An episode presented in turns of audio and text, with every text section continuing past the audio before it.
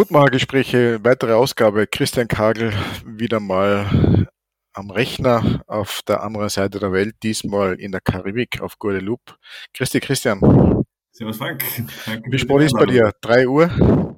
Äh, wir haben es jetzt genau, genau, drei Uhr nachmittags. Wunderbar. Das heißt, es ist wunderbar schön äh, und es kann Nebel und es hat nicht äh, 6 Grad, äh, so wie bei uns. Nein, perfekt. Es ist nicht dunkel. Und hast ein wunderbares Mini-Transat-Rennen hinter dich gebracht und mit einer tollen Platzierung. Weiß man schon das Overall-Ergebnis? Äh, ja, ziemlich sicher. Also, wir haben jetzt so kein Endergebnis gekriegt, aber es wird der sechste Gesamtrang bleiben. Der sechste Gesamtrang, das muss man sich einmal auf der Zunge zergehen lassen, mal langsam hören zum Mitschreiben. Sechster Gesamtrang. Christian Kragel. Österreich. Ja, nichts Besonderes. Also es zahlt sich aus, wenn immer all hands an Deck sind, inklusive ja. Dintifax, der seine äh, Späße da mit dir erlaubt hat, äh, man gehört und gelesen hat. Aber anyway, Christian, erzähl uns, wie geht's dir? Wie, wie war wie war's generell? Erzähl bitte. Ähm, ja, herzlichen Dank für die Einladung, Frank, und äh, freue mich sehr, dass ich da aus der Karibik da beitragen kann, ein bisschen Licht ins Dunkel zu bringen, weil ja, es wurde ja viel spekuliert, es sind ja ganz viele Postings da aufgepoppt und warum fährt so weit nach Süden und er war schon letzter und so. Ich habe da ein bisschen schon mitgelesen, was da was da abgegangen ist. Und es ist, glaube ich, total schwierig, wenn du zu Hause sitzt und super Wetterinfos hast und genau weißt, wo wer ist, äh, da mitzufühlen, wie es uns Minisegern draußen geht. Äh, das Rennen selber war eigentlich ziemlich lang. Also wir sind eigentlich, wir hätten mit zwei Tagen weniger gerechnet äh, insgesamt, aber es war halt dann doch dieser Hochdruckkeil, der uns da ziemlich weit nach Süden getrieben hat. Äh, das Rennen jetzt nicht besonders beschleunigt hat. Ähm, wobei, sagen wir mal, zwei Tage mehr oder weniger ist draußen auch schon wurscht. ähm, ja, so spektakulär wie es in der ersten Etappe war mit den Fronten, die da über den Nordatlantik reingekommen sind, war es nimmer. Ähm, das war natürlich trotzdem sehr interessant, weil einfach nicht ganz klar war, äh, wo genau diese Hochdruckzonen sind, wie sie da ausbreiten, wie weit sie dann gehen. Aber man hat halt dann am Schluss schon gesehen, dass es einen, Hochdruckheil gegeben hat äh, von Frankreich äh, quasi quer über den ganzen Atlantik bis nach Kuba. Und ähm, das heißt dann für uns Segler, dass wir da möglichst weit wegbleiben sollten. Und man hat gesehen, dass die schnellsten Routen dann doch über den Süden gelaufen sind. Äh, und das war sicher auch der Grund, warum ich jetzt da ganz gut abgeschnitten habe, weil ich mich eigentlich sehr früh dafür entschieden habe, eine ja, recht konservative Route einzuschlagen. Und es war im Wetterrouting, das wir vorher gemacht haben, tatsächlich die Nordrouten zum Teil schneller. Äh, aber halt äh, nur so ein, zwei, drei Varianten und alles andere ist eigentlich über den Süden gegangen und die, deutlich sichere Variante. Also, etwas, was du hast dich du hast dich in La Palma schon äh, oder auf La Palma schon entschieden, äh, den Südschlag zu nehmen. Ja, musst fast. Also es war ich auch die ganzen Tage, bevor wir da aufgebrochen sind in La Palma, war immer schon das Thema Richtung Süden zu fahren. Äh, und es ist eigentlich erst am Starttag, ist in der Früh, vor allem aus den französischen Lagern gekommen, ja, die Westroute schaut gut aus und wir sollten das probieren. Und der Vorteil ist tatsächlich, dass wenn du ein Hochdruckgebiet da äh, über den Kanal hast, dass du quasi reinfährst ins Hoch und äh, du relativ stark Richtung Norden abbiegen kannst mit dem Wind und da natürlich einen perfekten Winkel rauskriegst wieder aus diesem Hochdruckgebiet. Äh, die Gefahr, die da besteht, ist, dass du dann verschluckt wirst vom Hoch, dass das dann vielleicht dann doch ein bisschen so weiter südlich ist als äh, vorhergesagt. Und dann bleibst du aber dann drei, vier, fünf Tage in ja, Flaute oder sehr leichten Winden hängen. Ähm, das war ein bisschen das Risiko. Es ist, wie gesagt, erst am Starttag gekommen und dann haben natürlich die ganzen Franzosen ihre Strategien umgebaut und sind dann gleich mal Richtung Westen abgebogen, hat man ja schon gesehen. Äh, ich habe mich davon eigentlich nicht bieren lassen. Also ich habe äh, sowohl mit dem Sebastian Wache aus Deutschland und auch mit dem Juri Jermann aus Slowenien Kontakt gehabt. Das sind zwar wirklich sehr, sehr gute Meteorologen und Wetterrouter. Und die haben gesagt, es, es ist eine Chance da, dass das wirklich funktioniert im Norden. Aber es ist einfach ein sehr, sehr großes Risiko. Ähm, und so, wenn du einfach jetzt nicht, nicht alles auf eine Karte setzen möchtest, dann ist es wahrscheinlich gescheiter, äh, die Südroute zu nehmen. Äh, und ich bin in Wahrheit die ersten fünf, sechs, sieben Tage genau mein Routing nachgefahren, das wir vorher schon uns ausgedacht haben. Also man braucht schon einen gewissen Plan. Also nur, nur wegzufahren und zu schauen, was draußen passiert, das ist definitiv keine gute Idee. Ja. Frisst den Wald dann auch ein bisschen auf, weil du einfach ja dann unsicher wirst und nicht weißt und irgendeinen Plan, irgendeinen Plan brauchst. Das ist, glaube ich, ganz, ganz wichtig, auch psychologisch. Ja. Absolut. Wenn du sagst psychologisch, jetzt wenn ich mir die, die Route anschaue auf der Website parallel auf, auf Minitransat FR, hm, das sind die ersten Tage drei Manöver, so wie es ausschaut. Das schaut aus wie drei Halsen, die du gefahren bist. Das war anstrengend, ja? Ähm, ist, ist jetzt eine lange, eine lange Phase, wo du keine Manöver hast, anstrengender oder sind viele Manöver hintereinander äh, vielleicht ähm, munterhaltender oder, oder anstrengender? Wie, wie schaut das aus? Äh, also körperlich ist es sicher anstrengender, weil du ja dann einen längeren Fuß kriegst, wenn du okay. Na, Spaß beiseite. Also ich glaube, es geht gar nicht so sehr um die Anzahl der Manöver, weil Halse, das ist bei Mini ja in ein paar Minuten geschafft. Ja. Da muss man halt ein bisschen Zeug von A nach B räumen und halt die Backstangen wieder ansetzen und das Segel wieder einstellen. Ähm, aber man macht es nicht deswegen weniger Halsen oder mehr Halsen, ja, wenn irgendwie der Winter halt da entsprechend passt. Ähm, na, also die, die, die erstes Thema war für mich einfach Richtung Süden zu kommen, äh, weil einfach ganz klar war, je weiter südlich du bist, desto schneller kommst du diesen doch moderaten Passatwind rein. Ähm, und die Manöver, also es war für mich jetzt noch nicht so ganz klar, dass man so bald nach Westen fahren sollte. Es haben wir dann andere, so einen Mittelweg gesucht, der auch ganz schnell war eigentlich. Ähm, zum Beispiel der, der Hugo Dalen, der dann relativ bald gemerkt hat, okay, da oben ist zu wenig Wind und ist dann einen relativ, ja, lässigen so Mittelschlag, also quasi in die Mitte auf der Flotte da reingefahren. Ähm, ja, wie gesagt, Manöver, das, das gehört dazu. Also ich habe dann unten mal drei Tage überhaupt kein Manöver gehabt, äh, was zwar irgendwie fad erscheint, aber nicht unanstrengender ist, weil du trotzdem ständig halt steuerst und, und segelst und äh, die Wellen ausgleichen musst äh, und nachtrimmen musst und Autopilot wieder einstößt. Also das ist, ist ja trotzdem nicht weniger zu tun, sage ich mal. Also, also eine, eine, gute Abwechslung dann wieder mal. Eben, das, das habe ich gemeint damit, äh, ob, ob da nicht vielleicht so ein bisschen Lethargie schon fast da dazu kommt, Müdigkeit und so weiter.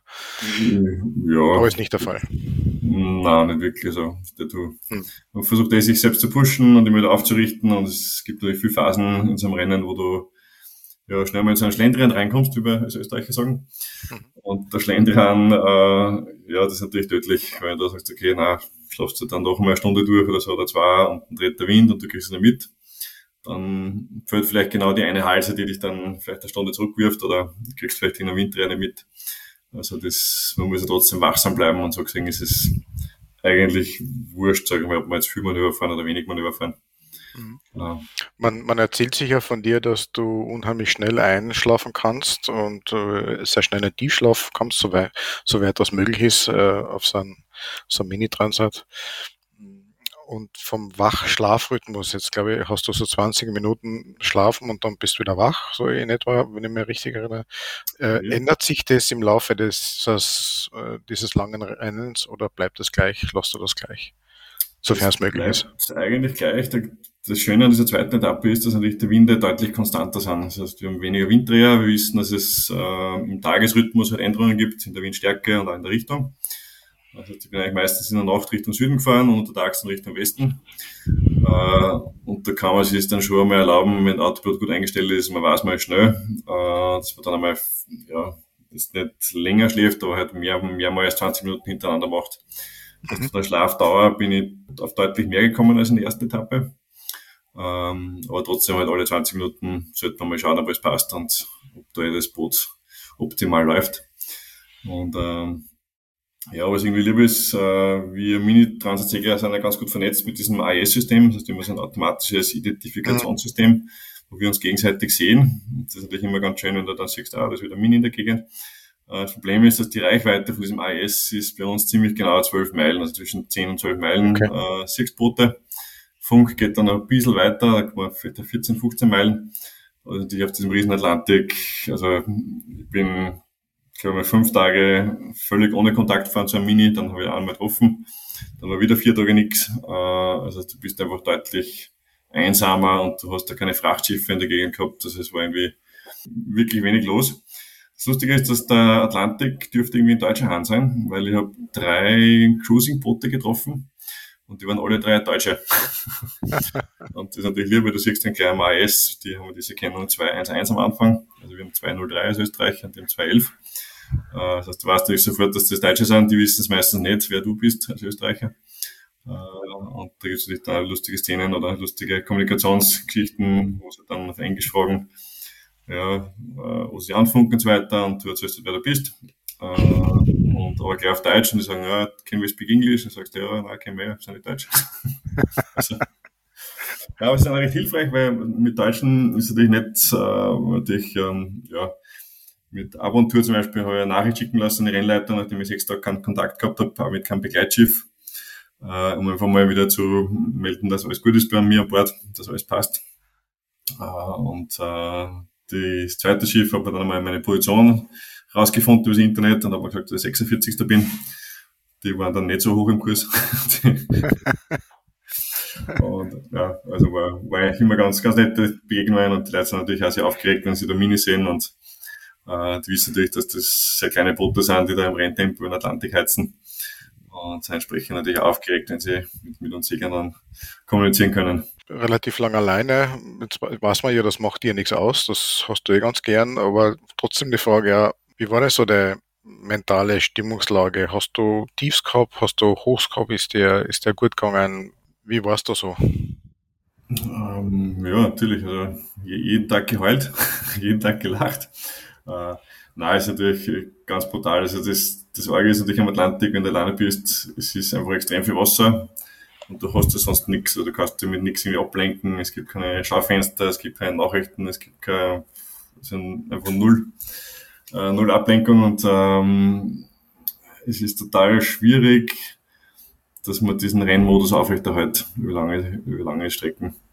Also man kommt schnell in diesen Schlendrian rein und, und sich da aufzuraffen, zu motivieren und äh, da gehen halt viele Kleinigkeiten immer wieder schief und ich mir zum Beispiel so die letzten fünf Tage vom Ziel bin in so ein, ein Algenfeld, oder da gibt's aber ganz viel so, so ich weiß nicht, ob es Algen sind, aber es äh, Saucisse heißt glaube ich in Französisch. Mhm. Das sind so Gewächse. Ja, so ein bräunliches. Ja, genau, so bräunliche Gewächse sind es, die so schlierenartig über den Atlantik mhm. sind, aber dann auch zusammenwachsen können, so richtig ja. große Flächen, äh, die du untertags relativ gut siehst, aber auch nicht auskommst, ja, weil es einfach so ja, lange, lange Streifen sind. Uh, und das ist natürlich was, was extrem bremst, weil es hängen bleibt am Ruder und am Kiel. Uh, das kriegst du dann auch dann oft nicht mit. Das heißt, diese 20 Minuten Schlaf reduzieren sie dann zum Teil auf fünf, weil du wieder hörst, okay, irgendwas hast du da hinten. Und dann siehst du schon Riesenfontäne oder das Boot läuft dann, wenn es wirklich größere Flächen sind, aus dem Ruder. Heißt, du reißt wirklich Strömung ab, Ruderblatt, wenn du da zu viel einfangst. Und das ist halt extrem nervig. Und wenn du eh schon übermüdet bist und dann hast du noch sowas, dann ja, fragst du dich schon dreimal am Tag, ob das eigentlich Sinn macht und warum das jetzt da ist und warum das nicht irgendwo südlicher sein kann. Also man, man ist da schon ziemlich genervt aus dem Teil. Äh, über Kleinigkeiten, also Kleinigkeiten ist ja einfach gehört zum Rennen dazu, aber ist nicht besonders förderlich, was mhm. die Geschwindigkeit betrifft. Äh, ja, natürlich vermisst man ja die Familie und einfach soziale Kontakte und deswegen ist es immer total schön und äh, ich habe ja, ich, ein paar Funksprüche aufgenommen, die ich vielleicht mal präsentieren kann, äh, wo man sieht, wie Minisegler dann untereinander umgehen, wenn es ein paar Tage alleine waren. Das ist einfach so, so lieb und so freundschaftlich und man hilft sie und man fragt sie ab und man tauscht dann Rezepte aus, wie man äh, fliegende Fische zum Beispiel zubereitet. Ah, mit Zitrone und so. Okay. Äh, also es, geht dann auch zum Teil sehr lustig zu und man versucht, es immer aufzubauen. Äh, und es ist ja auch nicht ganz unbekannt, dass es Gruppen gibt, die dann auch über weite Strecken gemeinsam segeln. Das war die, die deutsche Gruppe da, oder der Lennart mit, mit dem Federico aus Uruguay. Die sind, glaube ich, fast das ganze Rennen nebeneinander gesegelt. Ja. Äh, das heißt, das bilden sich dann einmal wieder Gruppen und wenn du ihn triffst, dann heilst du halt mit einmal Titel und äh, schaust, dass du irgendwelche Infos wieder kriegst. Äh, und dann machst du halt wieder deine eigene Sache. Also das ist schon sehr, sehr, sehr, sehr lieb und baut dann auch wieder extrem auf natürlich. Ähm, und, äh, ist das dieser, dieser Mini-Transat oder Mini-Geist, den du schon mal öfters beschrieben hast? Ja, also Mini-Spirit, genau. Also Spirit. Also so gegenseitig. Ja. Und äh, nur als Beispiel, der Federico ist in der letzten Nacht, der war einfach am Funk, der war schon so müde, der ist am Funk eingeschlafen, der wollte mir das erzählen und ich habe es dann gar nicht verstanden, weil er so nur mal so eine gelallt hat. Uh, und er hat gesagt, er ist so müde und er, er muss schlafen und wir waren aber kurz vor dieser Rundung der Insel und ich sag, uh, Federico, jetzt haben wir alle 30 Minuten Funk gemacht. Und wir stehen jetzt durch und dann haben wir wirklich alle 30 Minuten haben wir dann gefunkt und haben uns ausgetauscht und hat ihm irgendwelche Sachen erzählt wieder und eben Sachen gefragt, aber damit er wach bleibt. Äh, und dann hat er die Insel gerundet gehabt von mir, dann hat er mir erzählt, dass er Poet äh, gesehen hat und hat mich wieder gewarnt. Äh, und im Ziel haben wir uns halt dann in die Arme gelegen und haben uns natürlich extrem gefreut, dass wir es geschafft haben und dass er ja, die Nacht noch überstanden hat, aber er war einfach wirklich am Ende erledigt und das ist für mich zum Beispiel auch so ein Minispirit, dass man es einfach dann in schlechten Zeiten über so Phasen drüber hilft. Genau. Wie, wie ist dir gegangen mit deiner Energie? Ähm, also so körperlich super gut. Äh, es waren relativ wenig, wenig Manöver. also es war nicht allzu anstrengend. Äh, ich glaube, was ich anders gemacht habe als, als viele andere, ich bin sehr viel selber gesteuert. Äh, erstens, weil es mir Spaß macht und zweitens, weil es einfach ja, lässig ist, da Wellen abzusurfen und weil du doch ein bisschen schneller bist, zumindest untertags. Ähm, aber sonst, also energietechnisch alles wunderbar. Es, ähm, jetzt von der Bordelektrik selber hat auch alles wunderbar funktioniert, also ist nichts ausgefallen. Äh, ich habe immer genug äh, Sonnenlicht gehabt, das waren eigentlich immer Mittag die Batterien wieder vollgeladen. Und das erleichtert natürlich einfach sehr viele Sachen. Also man hat dann eben Geschichten erklärt jetzt im Ziel von Leuten, die Zwingstrom gehabt haben oder wo die Autopiloten ausgefallen sind, die dann vier, fünf, sechs Tage mit der Hand gesteuert haben und die kein Segel mehr wechseln konnten, weil du einfach nicht vorgehen kannst, am Bug zum Beispiel, um einen Spinnaker zu bergen. Und das wird halt dann schon richtig anstrengend und äh, das ist mir Gott sei Dank erspart geblieben. Jetzt, wenn man sich die Bilder anschaut vom, vom Zieleinlauf, ähm, dann merkt man, sieht man schon, dass du ein bisschen an Substanz verloren hast. Wie würdest du es einschätzen? Wie viele Kilos sind da weg? War, war geplant. also, war, war, das medizinisch verordnet? Ich verstehe. nein, es ist, äh, wir haben genug zum Essen mit. Äh, es wird in Frankreich wird empfohlen, dass du drei von diesen äh, Trockenfuttersäckchen da pro Tag isst. Äh, mir ist das viel zu viel und du hast dann weiter gar nicht so viel Hunger draußen. Also äh, ich habe da eher gesetzt auf äh, Gemü also Obst und Gemüse haben wir mitgehabt äh, für, für einige Tage. Äh, das war auf jeden Fall was, was, was super weitergeholfen hat. Und ich habe eigentlich nur ähm, ja, ein bisschen gefrühstückt, äh, Mittag ein paar Snacks und dann am Abend halt äh, ein ordentliches Futter. Und das hat eigentlich perfekt ausgereicht. Und also ich, ich kenne Geschichten, dass die Säger da 3000 Kalorien am Tag brauchen, aber also in unserem Fall hat das definitiv nicht gestimmt. Oder mhm. zumindest nicht mit der Anzahl an Manövern, die ich selber gemacht habe. Mhm. ähm, verloren habe ich, glaube ich, jetzt, 5 Kilo sein. Ja. Also doch, doch, doch einiges, aber ich freue mich. Hosen, Hosen passen wieder, alles gut. Was war die erste Mahlzeit? Steak oder Schnitzel? Was hat es gegeben? Die erste Mahlzeit war, die haben wir gekriegt, der von der Rennleitung, das war ein Chicken mit Reis. Und, und Chicken mit Reis. Ja, okay. Ein Festmahl. Äh, ja, und vor allem war es wirklich, also nicht nur ein Festmahl, sondern es war ein festes, festes Mahl. ja. Aber du hast draußen nichts zum, zum, zum Beißen. Weil selbst in diesem äh, gefriergetrockneten Päckchen, da ist zwar Hühnerfleisch drinnen zum Beispiel oder, oder Rindfleisch drinnen, aber in so kleinen Würfelchen, damit es eben mit Wasser dann wieder äh, essbar wird. Also du hast eigentlich nichts, was du wirklich drauf beißen kannst. Und, Suppenkur äh, sozusagen. Ja, das ist eigentlich schon ganz gut, dass du wirklich beißen kannst, was du hast. Wenn du jetzt die zwei Rennen vergleichst, erste Rennen äh, und das jetzige, jetzt haben wir den, den Ausgang des ersten Rennens, lassen wir mal beiseite vor Brasilien, aber wenn du die, die den Großteil der Route jetzt vergleichst, äh, was, was hast du anders gemacht? Was, was waren denn die groben Unterschiede? Also ich glaube, der größte Unterschied war, dass mein Boot sehr gut vorbereitet ist oder war.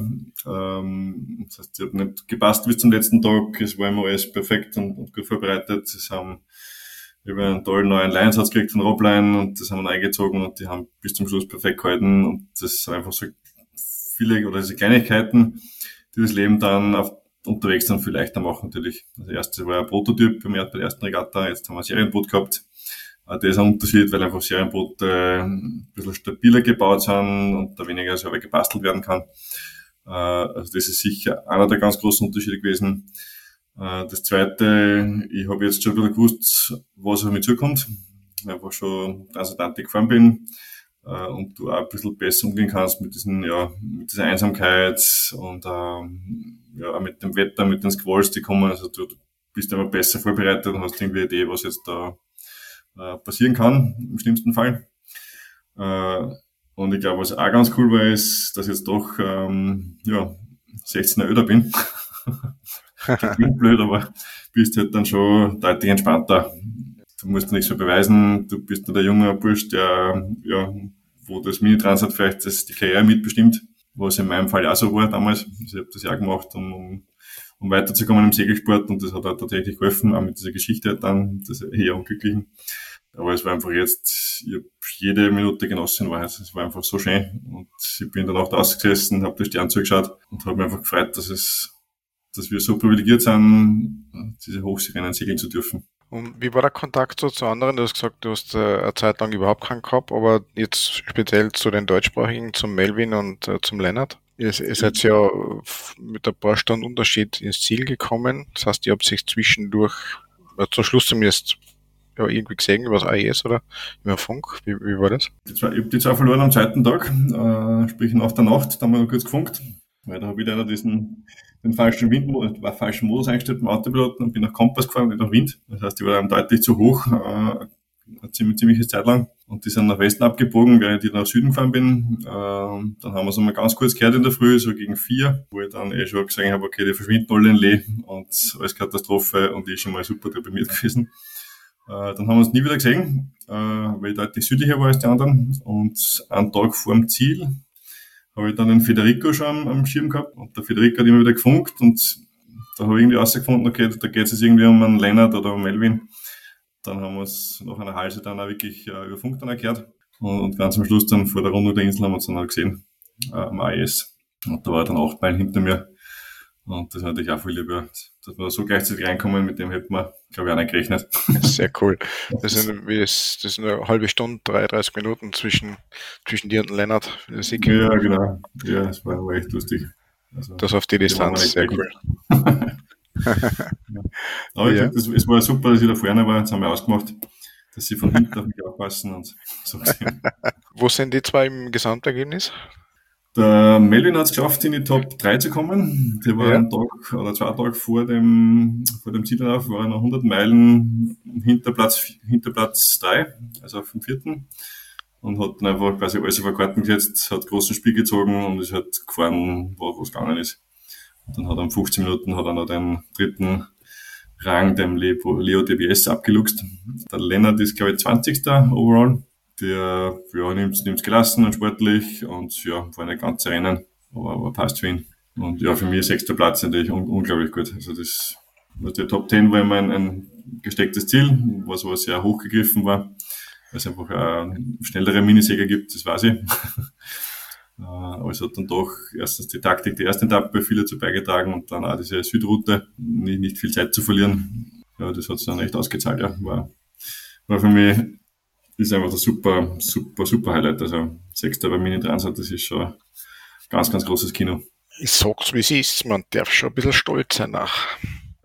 Zwischen ersten und zweiten Kaffee fehlt mir da was reinzuschauen, was macht er, wo ist er, welche Route nimmt er, hat er gehalst oder nicht, wie schaut der Wind aus, wie ist der Winkel. Ja, aber auf jeden Fall war das eine sehr, sehr schöne Zeit, äh, jetzt diese 16 Tage das zu verfolgen, wie ihr da Richtung Westen gezischt seid. Und äh, wenn man sich den, den Speed anschaut, man muss wirklich sagen, gezischt, weil äh, Overground ist, glaube ich, fast 10 Knoten im Schnitt. Wie, wie war die, der Sea-State? Wie, wie, wie, wie waren die, die Wellenbilder? Lang? Du, voll lustig eigentlich. Also, äh, ich habe das irgendwie nicht mehr so in Erinnerung gehabt. Ähm, es war natürlich da Richtung Kap Verden, baut sich recht eine schöne Welle auf, da ist relativ viel Druck, ähm, vor allem an der afrikanischen Küste. Äh, witzig ist dann eigentlich geworden, so ab, was waren das, 40, 40 Grad West oder 35, ja, 35 Grad West, 40 Grad West. Ähm, so, da hat echt so von, von Minute zu Minute hat das Wellenbild sich geändert und da habe ich zum Teil so Strömungskanten drin gehabt, was total kabelig war. Also wirklich ganz komisch zum Segeln. Und ein paar Minuten später äh, völlig glatte, lange Welle, wo du so drüber peppelst und so immer so dahin gleitest, wie mit einem Opti, so Mattersee, äh, bei bei ablandigem Wind. Und, und dann, ja, wie gesagt, ein paar Minuten später wieder Monsterwellen aus Norden und dann wieder was, was aus, aus, aus Westen und also war irgendwie ganz, sehr, sehr unterschiedlich.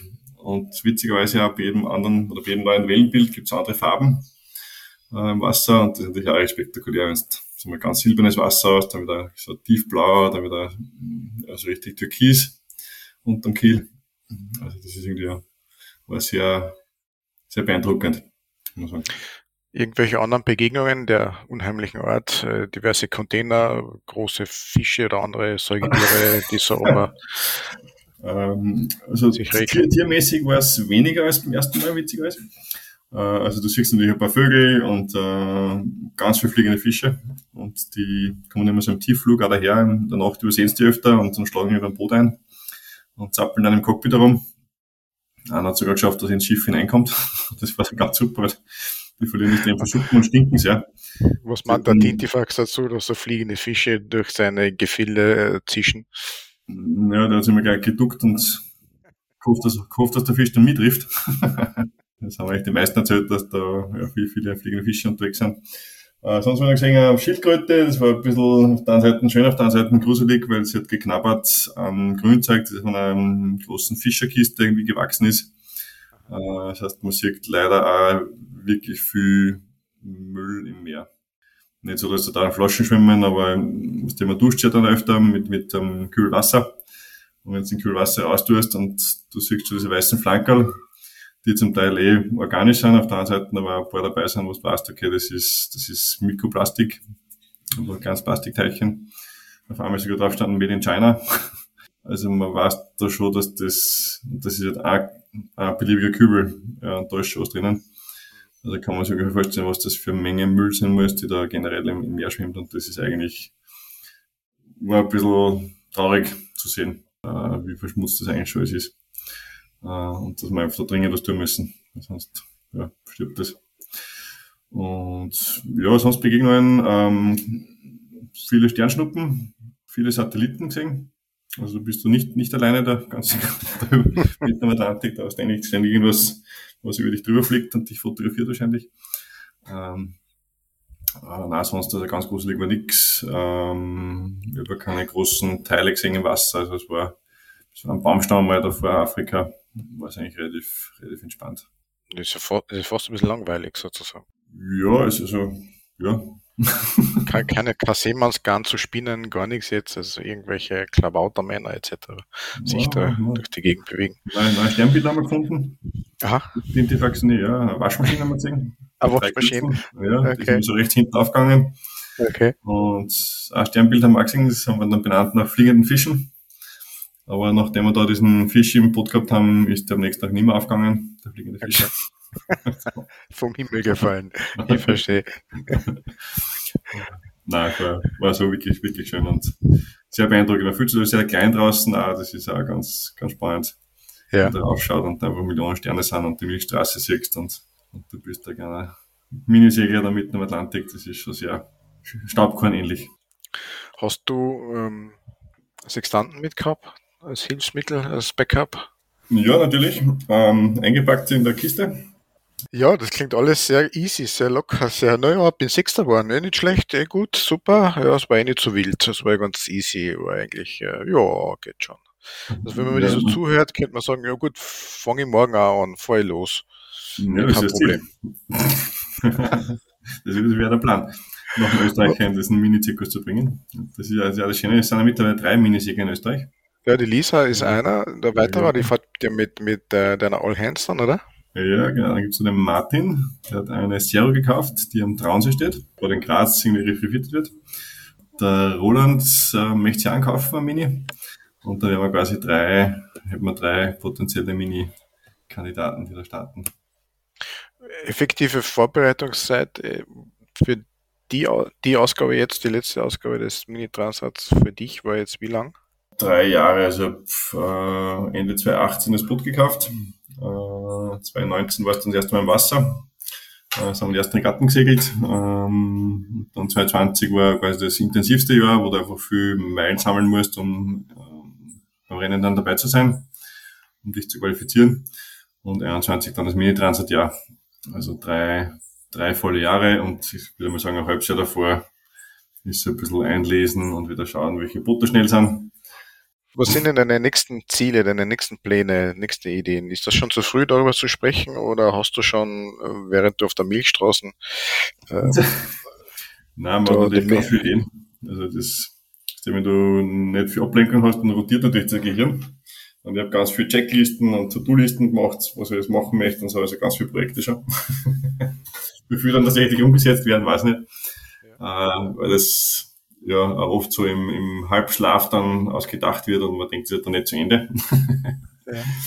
Aber, Aber wenn du jetzt so an deine seglerischen äh, Fähigkeiten, seglerischen Talente und Qualitäten denkst, hast du da neues Ziel, neue Ziele jetzt für dich festgelegt schon, oder? Also erst wird jetzt ein bisschen Family Time, weil die haben jetzt drei Jahre ein bisschen gelitten, sage ich mal. äh, einfach über zu wenig daheim und zu viel unterwegs und zu viel fokussiert auf diese Dreisat-Geschichte. Äh, also da brauchen wir ein bisschen Zeit einmal für uns und ähm, ja. danach gibt es sicher wieder spannende Projekte. Also ich möchte jetzt gar nicht festlegen, welche Klasse das sein wird oder in welche Richtung es geht. Ähm, aber irgendwas kommt da sicher. Irgendwas kommt ja, ja. ja. Musst den Schwung nutzen, wenn er da ist, gell? Ja, ja, es, es, es hat also keiner angerufen und gesagt, hey Christian, ich habe jetzt einen Wanda Globe Racer für dich und so, möchtest nicht fahren. Vielleicht kommt es noch, aber ja. eher, eher zu bezweifeln. ja. Wäre das was für dich, von theoretisch? Ich glaube, dass man es lang ist. also, hat er doch 80 Tage äh, um die Welt. Wenn es wirklich jemanden geben würde, der sagt, hey, wir machen Kampagne gemeinsam und äh, ja, dann, dann, dann muss man sowas was machen, glaube ich ja, ich glaube, wenn man selber jetzt das auf die Beine stellen muss, dann muss man es deutlich anders angehen als ein Mini-Transact-Projekt, weil es halt ja einfach um, um die 30-fachen Summen geht, die da im Spiel sind und äh, mhm. ja, da brauchst du einfach ein größeres Team rund um dich, das sich dann um die Teilbereiche kümmert und, und Bootsentwicklung macht und, und Segel ja. und, und Social Media und Marketing und Sponsorensuche. Also das ist eine ganz andere, ganz andere Nummer. Ja, du hast gesagt, drei Jahre lang hast du jetzt auf dieses Projekt, bei dem du, ich möchte es nebenbei erwähnen, Sechster geworden bist overall ähm, und einige Franzosen hinter dir gelassen hast. Und äh, hast eine Menge Zeit und Energie investiert und auch finanzielle Ressourcen gebraucht dazu. Und wie, wie hat es so ausgeschaut? Wie, wovon spricht man, von welchen Summen? Ähm, also wir haben ihre Buchhalter daheim, das ist recht praktisch, weil der da super Aufstellung macht über die ganzen Kosten. Ähm, also ich glaube, wir sind jetzt nach diesen drei Jahren äh, mit allen Reisekosten und, und Segel und so weiter und Elektronik und, und Futter und alles, was dazu gehört und, und Unterkunft und so weiter, die dürfen wir ungefähr 100, 180.000 Euro sein. Genau, das, das ein Projekt kostet. Äh, geht sicher günstiger. Also mein erstes Projekt, das war knapp für 70.000 Euro. Ähm, es ist halt im Moment so, dass einfach diese Blattbuchboote sehr teuer sind äh, und sehr begehrt sind natürlich auch. Das ist ähm, eigentlich der größte Brocken gewesen. Also das Boot alleine kostet knapp 100.000 Euro.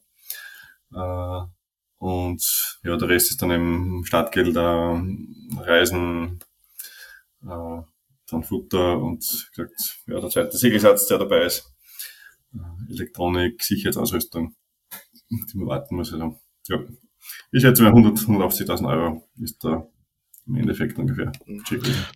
Einige so Sponsoren waren ja dabei, die einiges ermöglicht haben. Absolut, ja, ganz, ganz wichtig. Also es gibt echt äh, ganz, ganz coole Partner. Äh, und zum Schluss dazu kommen auch noch äh, Oceanflex, die meine Kabel geliefert haben, verzinkte Kabel, ganz, ganz lässig. Äh, und dann eben ja die Firma Frisch äh, mit einem Ölzeug äh, gesponsert. Der Christian Binder, der für die Segel das Material verrechnet hat und die ganze Arbeitszeit übernommen hat. Also einfach ja, viele, viele coole äh, Partner, Freunde. Und das ist, glaube ich, auch recht schön, dass man jetzt gar nicht so sehr sagt, okay, ich gebe dir irgendwas und dafür musst du das und das machen, sondern es sind Freundschaften entstanden, äh, wo man sich eben gegenseitig unterstützt und, und Wald und Wiese zum Beispiel, der Kurt und äh, Martin und äh, ihre Göttergattinnen waren dann auch in der Sable dabei am Start. Äh, da geht es wirklich eher um, um, Freundschaften und gar, gar nicht so sehr um, um den Einsatz jetzt an, an Geld oder Waren. Und das ist eigentlich das Schöne jetzt in meinem Projekt, dass es ja viele Partner sind, die dabei sind und das Ganze sehr ganz, ganz lässige Dynamik gekriegt hat, weil es aus verschiedensten Bereichen kommen und jeder sich so seinen Teil dann rauspickt und, und von mir Infos kriegt. Und das ist total schön. Ja, das ist schon sehr was Besonderes, dieses Vorhaben, dass du das so durchgezogen hast, gleich zweimal. Und äh, spricht ja auch für gewisse Qualitäten, die du nach außen leben kannst und die innen geborgen sind und das bleibt den Menschen ja nicht verborgen rund um dich herum. Das kann man schon gut vorstellen, dass äh, die Begeisterung und das mit dabei sein sehr wichtig ist für einige Menschen. Ja, ich glaube, dass es einfach um viele Geschichten geht und das jetzt das Mini-Trans für manche so, so unerreichbar scheint, ja, was eh nicht, also ich glaube, dass jeder das segeln könnte, wenn er möchte, ja, mit gewisser Vorbereitungszeit. Äh, aber für die, die das ist unvorstellbar irgendwie abhaken, die leben halt dann einfach mit durch diese Geschichten, die er da schreibt. Und da gehört die Dintifax seit, seit Jahren auch dazu. die, die kleine Maus. Ja, das ist, das ist, das hat als Kinder, Kindergeschichte angefangen. Und mittlerweile, ja, schreibt die Dintifax selber Geschichten und begeistert Erwachsene. also, aber es ist, also ja. eines deiner nächsten Projekte aus meiner ganz persönlichen Sicht wäre, dem Tintifax noch mehr Stimme zu geben wie beim letzten Facebook-Posting und das ja. in gedruckter Form der Öffentlichkeit zur Verfügung zu stellen. Ja, da, da sind, wir schon, sind wir schon dran, dass wir das irgendwie. Sehr gut. wir überlegen gerade, wie wir das umsetzen können. Sehr gut. Ja, nein, es ist einfach schön, so Geschichten zu erzählen und die Leute äh, reagieren auch extrem positiv. Auch wenn es vielleicht manchmal ein bisschen kindlich geschrieben ist, aber hm, es, es begeistert einfach und, und wenn's, wenn man, man mitleben kann, ein bisschen. Absolut. Ja. Und äh, wenn man so einen Tagesablauf von einem Skipper ein bisschen mitkriegt, wo, womit sie da ärgern muss und was dann auch wieder gut läuft. Ich glaube, dass das einfach einen guten Einblick ergibt in, in so die, die Seele eines Hochseeseglers, der da alleine ist und einfach überhaupt nicht weiß, wo er ist und wo er liegt und ob er gut oder schlecht segelt. Und das ist, glaube ich, eines der schwierigsten Dinge gewesen, auch bei dem Translate, dass man einfach ja, durch diese Einsamkeit und hier beim zweiten Tag meinen Weltempfänger verloren. Das heißt, ich habe kein Wetter gehabt ab Tag zwei. Äh, und eben nur ganz sporadisch die Infos eben von den Begleitbooten, äh, also von, von anderen Miniseglern äh, und du hast halt überhaupt keine Ahnung, wo du bist, ob das jetzt gut ist, ob du nach Süden fährst oder schlecht ist, oder ob die, ja, ob du jetzt der südlichste bist und vielleicht eh schon viel zu viel riskiert hast, oder ob da, man hat einfach null Ahnung. Also das ist das, das Orgem, ihr seht es eben am Tracking. Und äh, fragt sich eben dann, warum fährt er jetzt dorthin, warum fährt er dorthin? Und du draußen bist du völlig blind und kannst halt nur irgendwie deinem Instinkt folgen und halt irgendwie überlegen, was jetzt gescheit wäre äh, ohne das irgendwie auf irgendwelche Fakten zu passieren, leider. Äh, sondern nicht nur auf irgendeine Erfahrung und auf ja, Papierzettel, wo wir jetzt äh, Routen drauf schmieren und schauen, ob das irgendwie plausibel ist, ob man das vorhat. Äh, ja, das ist eigentlich das. Das macht es ja noch einmal cooler, wenn man jetzt äh, die Information auch noch dazu hat, dass du da instinktgesteuert sozusagen über den Atlantik ja, ich, ich gebrettert bist. Habe ich nicht gehabt, ja. Ja, das, ja, das war, war, war eine blöde Geschichte mit dem Weltempfänger, das war richtig doof. Wie, wie ist, was war da? Wie ist, ist passiert? Ne, am Tag zwei, ähm, da bin ich quasi schon in den Passat reinkommen, äh, der immer stärker geworden ist und bin da voll mit drin gefahren, Autopilot gesteuert. Und dann ist es natürlich so, dass du am Deck draußen deutlich besseren Empfang hast. Das heißt, das wird ausgestrahlt über Kurzwelle. Und das ist eh prinzipiell schon mal nicht sehr gut vom, vom, äh, von der Qualität her. Äh, und ich alles aufgebaut draußen, hast das Boot so eine leichte Lage gehabt, so Spinnaker, der große Spieber drauf, großes, äh, Großsegel voll. Äh, und dann habe ich aufgebaut eben den Weltempfänger, Bleistift, äh, und Zettel zum Schreiben, eine Unterlage, äh, dann eine Seekarte, die hingelegt, ne, eine Seekarte daneben hingelegt. Und dann haben, glaube ich, viele Österreicher gleichzeitig die Daumen gedrückt und dann ist ein Bö gekommen. dann hat's mich runtergehauen, bin in den Großbaum reingefallen, da beim Kreuz. Dann habe ich dann irgendwie gesehen, dass jetzt alles zu rutschen anfängt da von oben. Dann habe ich dann irgendwie die Seekarten erwischt und die Stifte und, und den Zettel. Und äh, ja, der Wellenempfänger und ich abgehoben und ist dann so knapp von meiner Hand vorbei, dann Richtung Lee und dann wie so eine Sprungschanze übers Seitendeck dann ins Wasser gesprungen und dann war der weg. Also, danke fürs Daumen drücken. Aber es war seitdem war es halt ziemlich still, weil da kriegen wir eigentlich über die Segelbieten, die wir reinfahren, die ziemlich detaillierten Wetterdaten, äh, plus die Lage der Hochs und Tiefs, äh, die da unterwegs sind. Und wir kriegen ja jeden Tag das Ranking über Weltempfänger. Also wird jede Nummer durchgerufen und dann weißt du, wie viele Meilen bist du vom Ziel noch weg und wie viele Meilen hast du Rückstand zum nächsten, wobei du jetzt nicht weißt, wie das quasi aufgeteilt ist, so Nord-Süd-Ausrichtung. Äh, das heißt, wir gehen nur die direkte Strecke ins Ziel.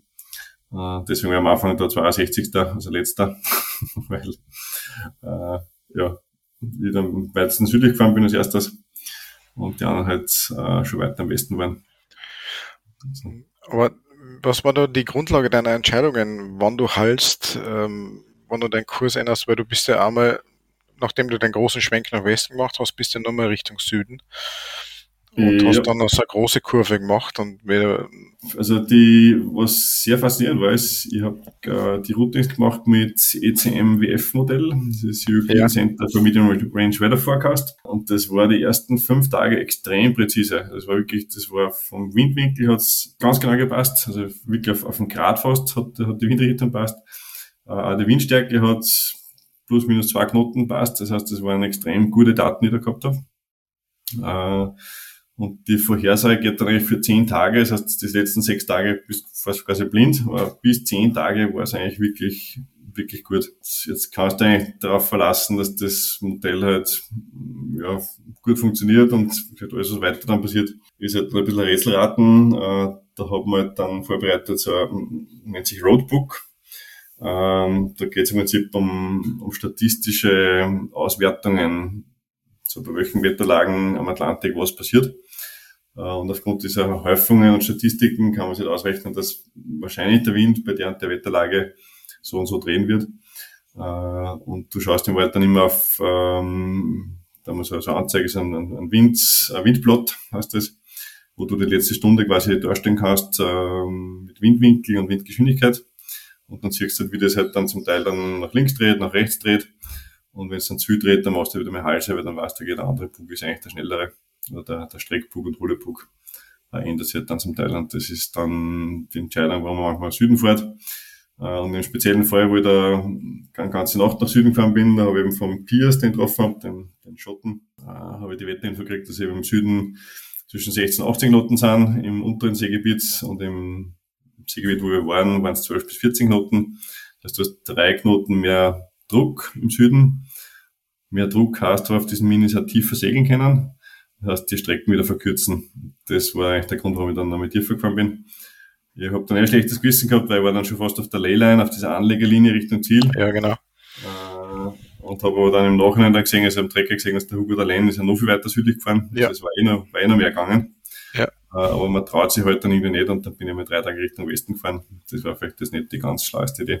Es ist dann immer so ein bisschen abwägen zwischen Risiko, also wirklich komplett irgendwie auf der Seite fahren und das lernt man ja bei Regattakursen, dass ja dieses ähm, komplette Ausreizen der, der Leylines eigentlich nicht so gescheit ist. Das heißt, man sagt ja beim, beim Up- and Down-Segeln, äh, bei kurzen Strecken, da tut man so Mittellinien segeln, ja, das, man bleibt immer irgendwie in der Mitte, aber halt Mitte links oder Mitte rechts. Da wird ein bisschen mehr, dass man flexibler ist. Äh, und am Atlantik, ja, die Leyline zu wischen auf 1300 Seemeilen ist halt eine Möglichkeit. Ja. Du hast zwei Grad Winddreher und bist 40 Meilen Vollstand am Ziel. Ja. Und das ist halt auch so ein bisschen ein Lerneffekt, dass man muss einfach ja, da geduldig sein, warten, schauen, was passiert. Und man kann jetzt nicht einfach alle 10 Minuten die Strategie über den Haufen werfen, sondern einfach ja, Plan machen, verfolgen und wenn man weiß, okay, und ist mehr Druck, dann fährt man halt hin. Aber ganz ausreizen, das habe ich mir eigentlich nicht traut, ganz ehrlich. Wie war das, die Ankunft? Ich habe ein paar Fotos gesehen, schon, die schauen ja sehr emotional aus, sehr powerful und man sieht, dass du müde bist, aber glücklich, so würde ich es jetzt einmal interpretieren. Wie war ah, das? Ja, das glücklich. ja, ja, es ist natürlich, äh, also nach 16 Tagen Einsamkeit ist das natürlich schon der Hammer ins Taste, okay, das Zielfahne Nein, ist natürlich extrem emotional, wenn man ins Ziel kommt und man weiß, die Familie ist schon da und wartet auf die. Und ähm, sie haben es dann geschafft, dass sie, nachdem Deutschland in der Nähe waren, ein Motorboot gechartert haben äh, mit der deutschen Family von Melvin. Und dann sind sie rausgefahren, haben mich begrüßt und das ist natürlich auch Wahnsinn, wenn du draußen schon ja, merkst, dass alle da sind und dass sie alle freuen für die und ja, das ist einfach Gänsehaut, Gänsehaut-Feeling pur, würde ich mal sagen. Also das ist unter anderem einer der Gründe, warum man das macht, weil es einfach wieder so schön ist, äh, sich wieder zu sehen und, und das alles zu teilen, äh, was man erlebt hat die Tage davor. Ja, es, es erdet halt komplett zu erinnern. Also das ist, du bist dann wieder mal reduziert auf ganz wenige Dinge im Leben. Du weißt okay, dass es eigentlich viele Probleme im Leben gibt, die ja, wie schon trivial sind. Mhm. und dass er wirklich, äh, wenn es um was geht, dann ist es nicht der Sitzplatz der Straßenbahn, der nicht hergeben wird oder irgendwer, der jetzt noch bei dir steht oder zwei weg steht oder keine Ahnung, äh, die abwuselt, sondern da geht es halt echt ums Eingemachte. Um, ja, um das, was wirklich wichtig ist im Leben. Das ist auf jeden Fall die Family. Jetzt hast du ähm, erzählt vom Leg One, wie du Richtung La Palma gefahren bist und dann nicht unbedingt den besten Wind gehabt hast, dass du dir vorgestellt hast, am Abend bestelle das Steak, na, das Steak wird jetzt nicht mehr, okay, dann wird es ein gutes Frühstück, na, das wird jetzt nicht mehr, ja, okay, dann wird es ein gutes Mittagessen. Was hast du denn da vorgestellt auf Guadeloupe äh, ankommend oder in Richtung Guadeloupe fahren, auf der Leyline dahin zischend? Bin, bin ein bisschen gescheiter geworden. Also ich habe dann über vier Tage eigentlich immer wieder die Zielzeiten vorausberechnet. Und das war natürlich sehr schwankend, je nach Windstärke und, Geschwindigkeit. Aber ich habe dann eine relativ gute Durchschnittsgeschwindigkeit errechnet und war dann gleich auf, auf zwei Stunden genau. Also in Wahrheit, ich war gerne ein bisschen langsamer gesegelt, weil dann war ich bei Tageslicht eingelaufen, was natürlich spektakulärer ist. Äh, bei Nacht einlaufen, das ist halt immer ein bisschen, ja, man sieht halt nicht so viel. und es ist immer schwieriger, wenn du äh, das Zielboot dann suchst und, und äh, genau, mit Scheinwerfern seitlich bestrahlt wird für die Fotos. Äh, aber nein, es passt super. Sechs Uhr in der Früh, es ist eine perfekte Zeit gewesen. Und dann eine halbe Stunde später der Lennart und dann eine Stunde später der Melvin. Also es war, war eine richtig coole Dreier-Ankunft, die wir da gehabt haben. Wie lang brauchst du, dass du wieder einen halbwegs normalen Schlafrhythmus hast oder geht das sofort? Äh, eigentlich ist es sofort gegangen, wobei ich ein bisschen früh aufstehe. Also ich bin ja normal einer, der auch gerne mal ein bisschen länger im Bett bleibt, aber äh, aktuell ist Aufstehzeit so 4 Uhr in der Früh. das ist 4 Uhr in der Früh, okay. Wir sind, wir sind also in UTC-Zeit ein bisschen mhm. eingestellt. Ich verstehe. Ja, Christian, es war eine Freude und es war wunderbar, jetzt diese Interviews mit dir zu haben rund um das Mini-Transat und äh, freue mich schon auf die Gespräche mit der Lisa, die hoffentlich stattfinden werden, die dann auch in deinem Spirit sozusagen verpackt sind und eingepackt sind und der die Lisa mit Sicherheit gesund und mit guten Platzierungen über den Atlantik bringen wird. Wie schaut deine Zukunft aus? Wie, was sind so die nächsten Schritte? Wir haben ja schon gehört, Familie ist jetzt einmal wichtig. Ähm, was sind deine seglerischen Ambitionen? Also Family Time Nummer eins. Dann geht sich, ähm, also man hat ein bisschen Zeit gehabt nachzudenken über sich und sein Leben. Da ist das schon bei mir jetzt eins passiert in den letzten Jahren, dass ich einfach sehr viel im Ausland war, sehr viel unterwegs war und das ein bisschen zu reduzieren oder einen Partner zu finden, zum Beispiel, der mir hilft, äh, Rigging-Jobs zu machen. Äh, das ist einer der Prioritäten jetzt äh, nach der, Ankunft in Österreich. Und ähm, ja, sonst hoffe ich, dass ich möglichst viele Segler unterstützen kann bei ihren eigenen Träumen, weil ich glaube, das ist einfach ja, eher nur ein kleiner Segler bin, der das macht und wenn man da was weitergeben kann und, und Träume anderer unterstützen kann, äh, dann wäre mir das sehr wichtig und äh, eben da gibt's die Lisa und da gibt's den Roland, den Martin äh, und hoffentlich noch viele, viele mehr, die sich auch einfach anrufen dran bei mir. also, an alle, die zuhören, wenn es was braucht, einfach melden. Also es, ich glaube, Träume zu erfolgen ist eines der wichtigsten Dinge in, in seinem Leben. Absolut. Äh, wo man weiterkommt. Äh, Im Winter werden wir Vorträge machen über Mini-Transat und über Träume und Motivationen und so weiter. Äh, wird auch die Dintifax mit dabei sein, hoffentlich, wenn es nicht gerade Grippe oder Corona hat. und äh, ich glaube, der Tintifax ja. ist immun. Wer so viele Meilen mit dir mitsegeln kann und das schafft, der ist immun gegen gelitten, alles. der sich gegen fliegende Fische zur Wehr setzen kann. Der ja, schafft alles. äh, ja, dann habe ich gesagt, wir werden Station machen in vielen Yachtclubs hoffentlich in Österreich. Da machen wir jetzt ja gerade die ersten Termine aus. Dann sind wir sicher mal in deiner Nähe das heißt, das ist aber auch über, alles über To Sale zu, zu buchen oder über Minitransat oder AT? Ja, mal, ich werde jetzt irgendwie alles sortieren. Die Minitransat-Seite ist natürlich nicht aktueller. Das werden wir jetzt dann auch noch machen. Und da werden wir dann die Termine auch veröffentlichen, sonst über Facebook, Instagram. Mhm. Äh, Gibt es ja schon sehr viele Fans, die da dabei sind und werden wir in Österreich und im nahen Ausland, Deutschland, Schweiz, werden wir da ein bisschen erzählen, wie es war, so aus erster Hand. Genau. Und dann Bis halt dann Hollywood anruft und das verfilmt und äh, dann, ja, das kriegst du dann Walk of Fame irgendwo am Wörthersee entlang oder am Attersee irgendwo und dann äh, ja, die, Hand einbetoniert wahrscheinlich. Unterschiedlich. Ein Running Keel. du dann.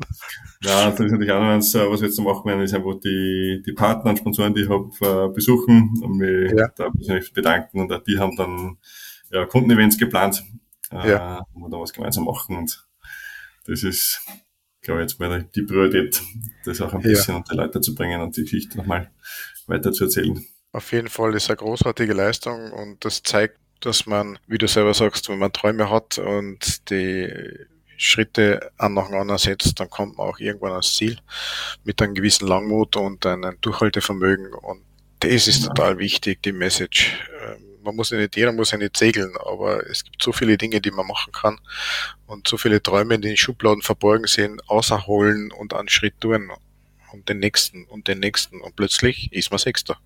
Genau, das ist möglich. Muss nur dranbleiben. Nicht genau. aufgeben. Nicht aufgeben. genau. Sehr gut. Danke dir, Christian. Gerne, gerne.